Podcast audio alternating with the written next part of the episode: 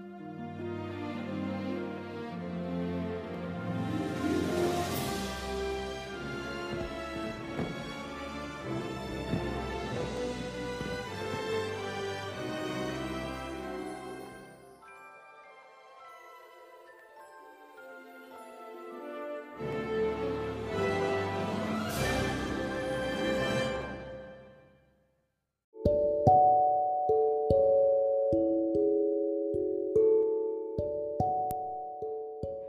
Episodio 4.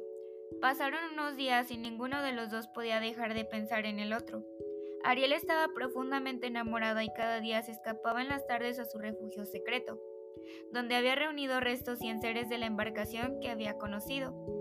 Tan raro era su comportamiento por esos días que su padre la siguió y al descubrir qué era lo que con tanto celo guardaba su hija, se enojó mucho.